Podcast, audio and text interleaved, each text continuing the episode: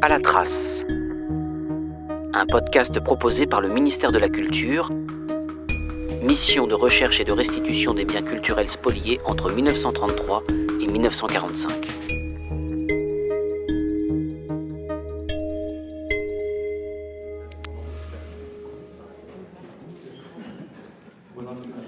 Devant ce tableau de Gustave Klimt, la ministre de la Culture Roselyne Bachelot n'hésite pas à prendre quelques photos.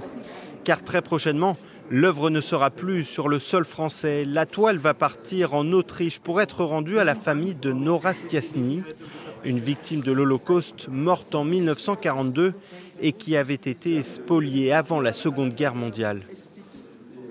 Nous sommes le 15 mars 2021 au ministère de la Culture. Et ce tableau que Roselyne Bachelot prend en photo a exactement 116 ans. Nous en avons en effet aujourd'hui la conviction.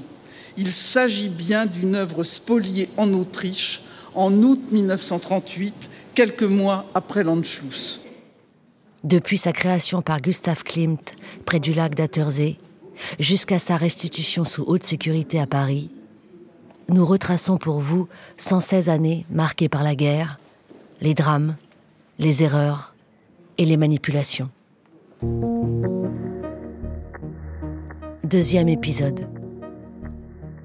Gustav Klimt. Rosier sous les arbres, spolié à Nora Stiasny en 1938.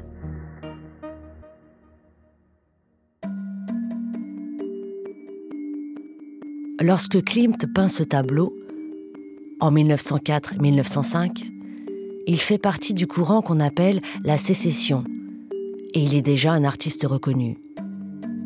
Cette toile, il lui donne pour titre Les Roses. Elle est alors exposée dans plusieurs villes d'Europe, à Vienne, à Munich et à Venise entre 1908 et 1910. Notre histoire commence lorsqu'elle est vendue. Nous sommes en 1911 et c'est un riche collectionneur viennois, proche ami de Klimt, qui en fait l'acquisition. Cet homme s'appelle Victor Zuckerkandel. C'est un magnat de l'acier. Intéressé autant par les arts que par les progrès de la médecine de son temps, il a fait construire le sanatorium de Purkersdorf, à quelques kilomètres de Vienne. Les Roses n'est d'ailleurs pas la seule toile que l'artiste vend au couple Zuckerkandel, et il fera même le portrait de Paula, épouse de Victor. 1927. Paula et Victor meurent à quelques mois d'intervalle, sans enfants. Les toiles de Klimt sont alors réparties dans la famille. Nora Stiasny, l'une de leurs nièces, hérite du tableau, qui a été renommé depuis Rosier sous les arbres. Elle vit alors dans l'enceinte du sanatorium. Son époux en est le directeur commercial.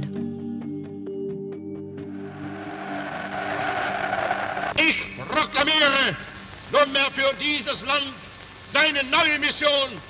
Sie entspricht dem Gebot, das einst die deutschen Siedler 1938. Hitler impose le rattachement de l'Autriche à l'Allemagne nazie. C'est l'Anschluss. L'annexion s'accompagne immédiatement de mesures antisémites radicales, notamment sur le plan financier. Ce qui arrive en 1938, c'est que les autorités financières arrivent directement après l'annexion de l'Autriche et ils demandent qu'on paye ses dettes immédiatement. Ruth Player, chercheuse de provenance en Autriche. Alors Nora Stiasny veut, ne veut pas vendre la, la, la chose la plus précieuse qu'elle possède euh, à vil prix en ce moment-là, car elle, elle, espère de pouvoir le vendre à un meilleur prix plus tard euh, pour pouvoir émigrer. En fait, ce qui s'était passé en 1938, c'est que Nora Stiasny connaissait quelqu'un qui s'appelait Philippe Häusler, qui avait été euh, un directeur du, euh, de la fameuse Wiener Werkstätte, euh, à laquelle sa euh, famille était euh, étroitement liée. Euh, et Nora Stiasny avait également eu une liaison amoureuse avec ce Philippe Häusler dans les années 10. Au moment où elle était en détresse en 1938, Nora Stiasny pensait à Philippe Häusler, qui, qu'elle appelle, pour, entre guillemets, l'assister, en fait, ce qu'il faisait, c'était de vendre euh, les biens de Nora Stiasny à ses amis à vil prix. Il prend euh, le tableau de ce qu'on sait maintenant euh, pour, pour très peu d'argent, faisant semblant de le garder pour elle pour qu'elle puisse le vendre après. Mais cette vente plus tard ne se réalisera jamais. Philippe Heusler acquiert le Klimt de Nora Stiasny en août 1938 pour le compte de son beau-frère Adolphe Frey, probablement un prête-nom, et cela pour 100, 200 ou 395 Reichsmarks. Une somme qui varie selon les témoignages. Nora Stiasny évaluait elle-même le tableau à 5000 Reichsmarks.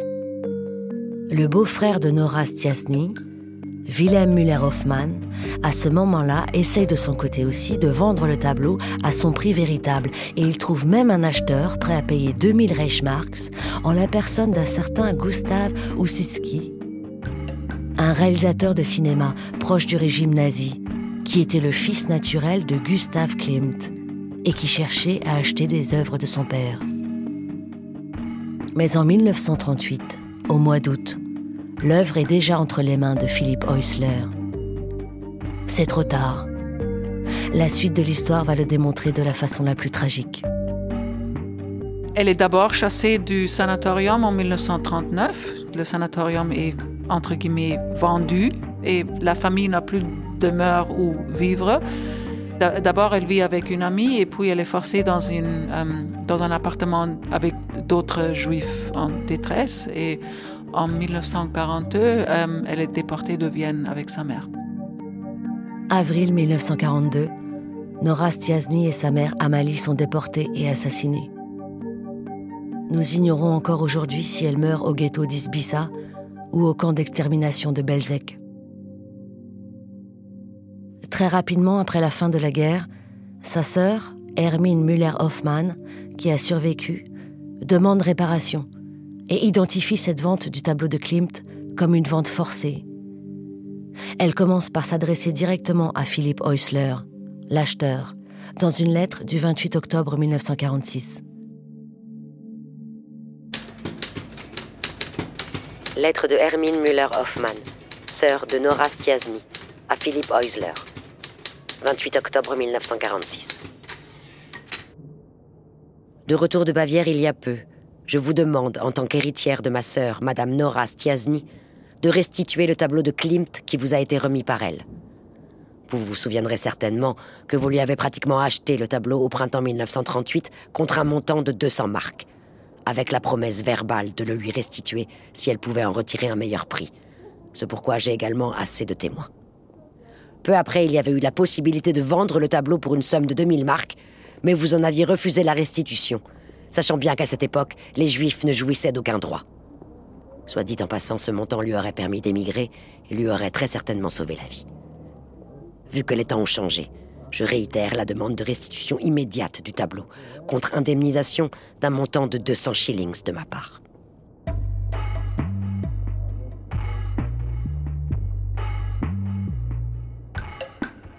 Philippe Heusler, qui réside en Allemagne après-guerre, répond par une lettre de menaces et d'insultes, à la suite de laquelle la sœur de Nora et son mari vont lui intenter un procès.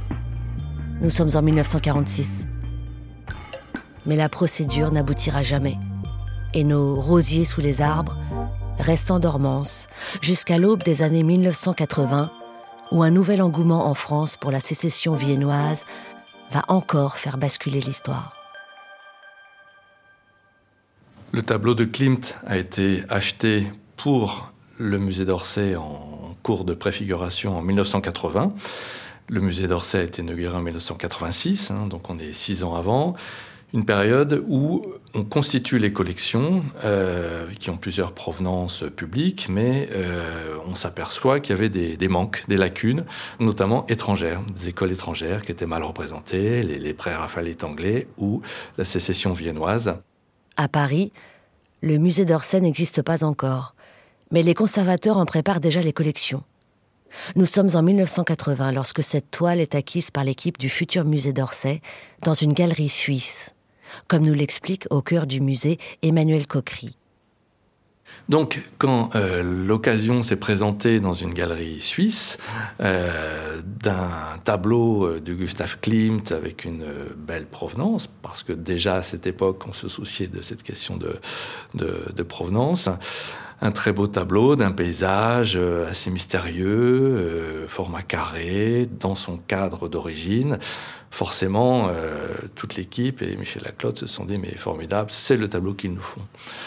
Et euh, comme dans toute procédure d'acquisition, il y a d'abord une, enquête euh, euh, bibliographique sur cette œuvre, d'où elle vient. et par ailleurs, la galerie disait, voilà, provenance de Philippe Osler. et ce Philippe Osler, il se trouve que c'était un architecte de, la sécession vénoise, des, ateliers vénois, les, les Wiener Werkstätte, dont euh, Klimt était l'un des protagonistes. Donc euh, le lien, on va dire, euh, historique entre un tableau de Klimt et un propriétaire qui, disait la galerie, l'avait acquis autour de 1930, paraissait complètement naturel, cohérent c'est ce qu'en termes de provenance, on appelle une, bonne provenance, une bonne historique, quelque chose de, de, sain qui n'appelle pas de, suspicion euh, a priori euh, particulière. On connaît le montant de la transaction, c'est secret ou c'est public? Non, non, c'est tout à fait euh, public. il a été vendu pour 1,6 million de francs suisses à l'époque, ce qui a représenté environ 4 millions de francs. Et aujourd'hui, en euros courants, c'est environ 1,7 million d'euros. Bonsoir. Superbe et unique. Superbe, le nouveau musée du 19e siècle installé dans l'ancienne gare d'Orsay. Unique, l'inauguration officielle de ce musée avec le président de la République, François Mitterrand, son prédécesseur à l'Élysée, Valéry Giscard d'Estaing, et le Premier ministre Jacques Chirac, qui fut également Premier ministre de M. Giscard d'Estaing. Rendez-vous exceptionnel pour un musée exceptionnel. Tableau impressionniste sous le signe de la coexistence. Le président de la République, entouré de Jacques Chirac et de Valéry Giscard d'Estaing, découvre l'un des plus beaux musées du monde. Le musée est inauguré en 1986 et Les rosiers sous les arbres commence sa vie dans les salles d'Orsay. Mais à la fin des années 1990, les héritiers de Nora Stiasny décident de tenter de retrouver ce tableau spolié à leur ancêtre. Des recherches sont ouvertes elle débouche sur un tableau de Klimt intitulé Pommier 2, qui se trouve à la galerie du Belvédère, à Vienne, depuis que son propriétaire, Gustav Ussiski, leur en a fait le don. Souvenez-vous, Gustav Ussiski, c'est le fils naturel de Gustav Klimt, qui était proche du régime nazi et qui avait acquis un certain nombre de tableaux de son père dans les années 1930. Après-guerre, sans doute pour espérer se racheter de son passé nazi, il fait le don de plusieurs toiles, à des musées nationaux, dont la galerie du Belvédère. En fonction des archives alors disponibles, le faisceau d'indices laisse penser que le tableau du Belvédère concorde raisonnablement. La restitution est accordée et effective en novembre 2001. Alors que Pommier II quitte le Belvédère de Vienne, les rosiers sous les arbres trônent toujours au musée d'Orsay à Paris.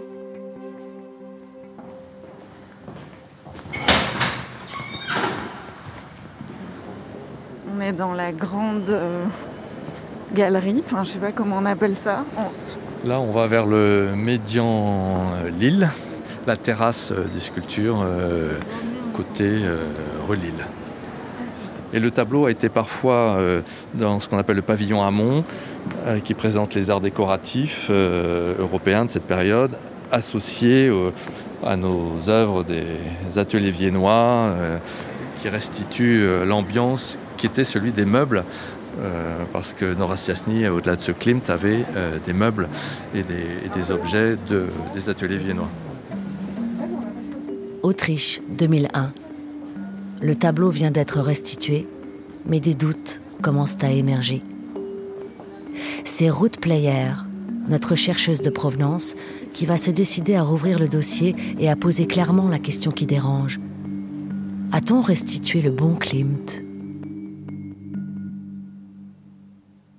Un jour, je suis tombée sur une correspondance à Vienne, aux archives nationales, qui parlait euh, d'un Klimt que Madame Stiasny avait, avait possédé et qui était pris euh, plus ou moins par force en 1938. Et je suis retournée au bureau chez le journaliste pour lequel je travaillais et j'ai lui ai montré la correspondance que j'avais trouvée sur ce pommier par Klimt.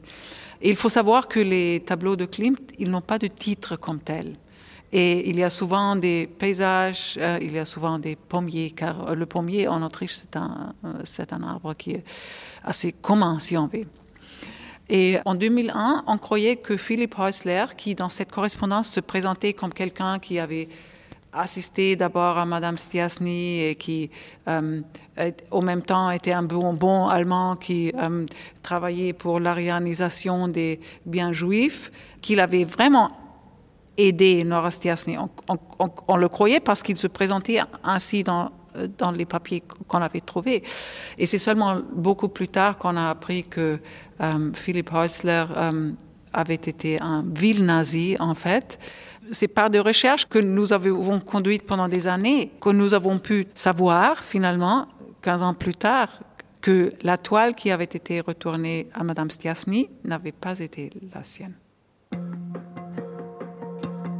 Cette nouvelle enquête collective débouche non pas sur le tableau qui a été rendu depuis la galerie du Belvédère, mais bien celui qui est exposé au musée d'Orsay, provenant de Philippe Häusler, ce personnage à deux visages. Le dossier arrive alors sur le bureau d'Emmanuel Coquery au musée d'Orsay. Comme euh, à peu près toujours dans ce cas d'affaire de spoliation, on n'a jamais un dossier matériel complet. Donc c'est toujours un degré de probabilité euh, qui s'engage. La question qui se pose évidemment à nous, c'est à partir de quel moment euh, le faisceau de présomption est assez fort pour qu'il emporte la décision, l'action de, proposition de, restitution.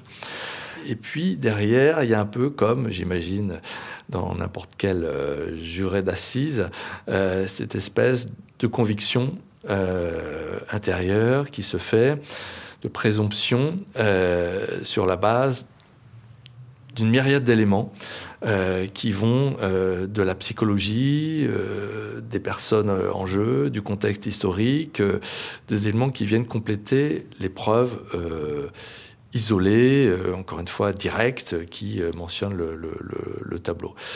Donc la décision, elle vient à un moment où on se dit, bon, voilà ce qui très probablement ce qui s'est passé, mais si c'est pas ça, quel autre scénario pourrait expliquer euh, autre chose. Et là, le scénario alternatif était tellement compliqué, c'était tellement échevelé qu'on s'est dit non, euh, là c'est tellement absurde que euh, le seul scénario parfaitement crédible, c'est celui euh, qu'ont reconstruit nos collègues autrichiens. mais voilà, honnêtement, la probabilité n'est jamais à 100%, elle est dans les 95, 18, 19, mais il y a toujours forcément une, poignée de, de doute. Donc c'est là où il y avait véritablement un acte politique qui se fait euh, et qui a été pris euh, d'abord par euh, Laurence Descartes, la, présidente du musée d'alors, de façon très courageuse et lucide, il faut le, dire. Donc les conclusions poussaient à proposer une restitution aux ayants droit de la famille de Neurastiasny. 2019, tout concorde. Sur proposition du musée d'Orsay et de la mission de recherche et de restitution des biens culturels spoliés entre 1933 et 1945, la ministre de la Culture Roselyne Bachelot décide de la restitution du tableau. Mais le tableau appartient aux collections nationales, dans lesquelles il est entré en 1980. Il va donc falloir une loi pour pouvoir effectivement restituer le tableau comme nous l'explique David Zivi au ministère de la Culture. Le 15 mars 2021, lorsque la ministre de la Culture a, annoncé la future restitution ou le lancement d'une procédure de restitution, plus exactement. Et, lorsqu'on a décidé de restituer, lorsque l'État a décidé de restituer, eh bien, il fallait en effet penser euh, le problème juridique en même temps, parce que cette œuvre euh, appartient, appartenait euh, aux collections nationales, elle, appartenait à ce que l'on appelle le domaine public mobilier de l'État. Et c'est une œuvre qui est rentrée tout à fait normalement dans les collections nationales, achetée en 1980, et en entrant dans les collections nationales, elle est devenue euh, inaliénable. Euh, c'est l'un des principes euh, fondamentaux de, des collections publiques françaises. Une œuvre qui rentre dans les collections est protégée, elle ne sort plus des collections. Cette protection est assurée par la loi, elle est inscrite dans le Code du patrimoine. Et donc seule la loi peut éventuellement décider de revenir sur ce principe ponctuellement pour une œuvre précisément. Et donc on ne pouvait pas restituer sans passer devant le, Parlement, l'Assemblée nationale et le Sénat pour demander l'autorisation au Parlement, au législateur, de euh, faire sortir cette œuvre du domaine public en vue de sa restitution. Cette loi donc a été euh, débattue euh, à l'Assemblée nationale et au, Sénat en janvier et en février 2022. Euh, c'est la première fois que le gouvernement, que l'État a présenté au Parlement une loi pour restituer une œuvre spoliée pendant la période nazie à une famille juive. Il y a régulièrement des restitutions de ce qu'on appelle les œuvres musées nationaux récupération qui n'appartiennent pas aux collections publiques, donc on n'a pas besoin de la loi dans ce cas-là. Mais c'était la première fois que l'on passait euh, devant la loi et ça marque vraiment une étape importante, une nouvelle étape euh, qui montre que l'on ne s'intéresse pas qu'à ces œuvres revenues d'Allemagne, les œuvres MNR, Musée national de récupération, mais vraiment que l'on s'intéresse aux œuvres des collections. Euh, publiques, nationales ou euh, des collectivités territoriales, des œuvres qui sont rentrées dans les collections normalement et qui se révèlent plus tard, après leur entrée dans les collections, avoir été spoliées. Et euh, euh, les deux assemblées, l'Assemblée nationale et le Sénat, ont voté le, texte, toutes les deux à l'unanimité euh, de tous les groupes politiques, ce qui a été un moment évidemment assez marquant et qui montrait la, volonté du législateur de vraiment répondre à cette demande de restitution favorablement. Une année après l'annonce de la restitution, tout le monde se retrouve à nouveau au ministère de la Culture. Ruth Player et l'avocat Alfred Noll sont là. Ils sont venus de Vienne pour représenter les héritiers de Nora Stiasny. Ce jour-là, on regarde la toile de près. Elle s'apprête à être remise aux ayants droit. Elle leur revient.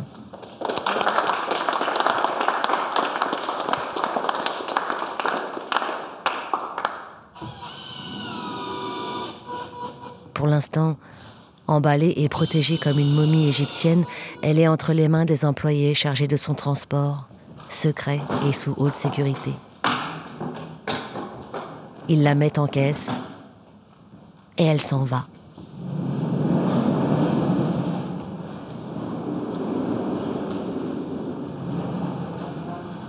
Et hum, qu'est-ce que vous avez ressenti aujourd'hui? C'est très particulier de, de voir l'œuvre dans, ce contexte, j'imagine, pour vous, après des années de recherche, 20 euh, ans hum, Je suis d'abord très reconnaissante au hum, peuple français et à la République française, mais... Ruth Player. Voyant le tableau, hum, je suis quand même aussi très triste, car euh, cette dame, elle était tuée pour ce tableau entre autres. Et le tableau, il a survécu, il est, un espèce de témoin, si on veut, qui ne peut pas parler, mais on, sait que le tableau, il était là pendant l'histoire entière. Ça rend, quand même, ça rend quand même triste aussi.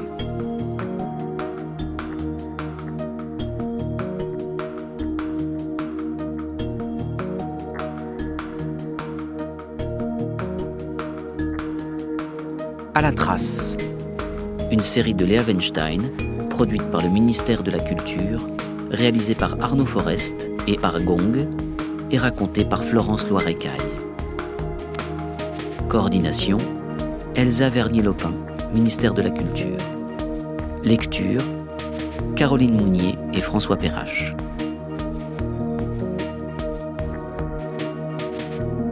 Merci à Route Player, Emmanuel Coquery, David Zivi, Alain Prévet et Alfred Noll.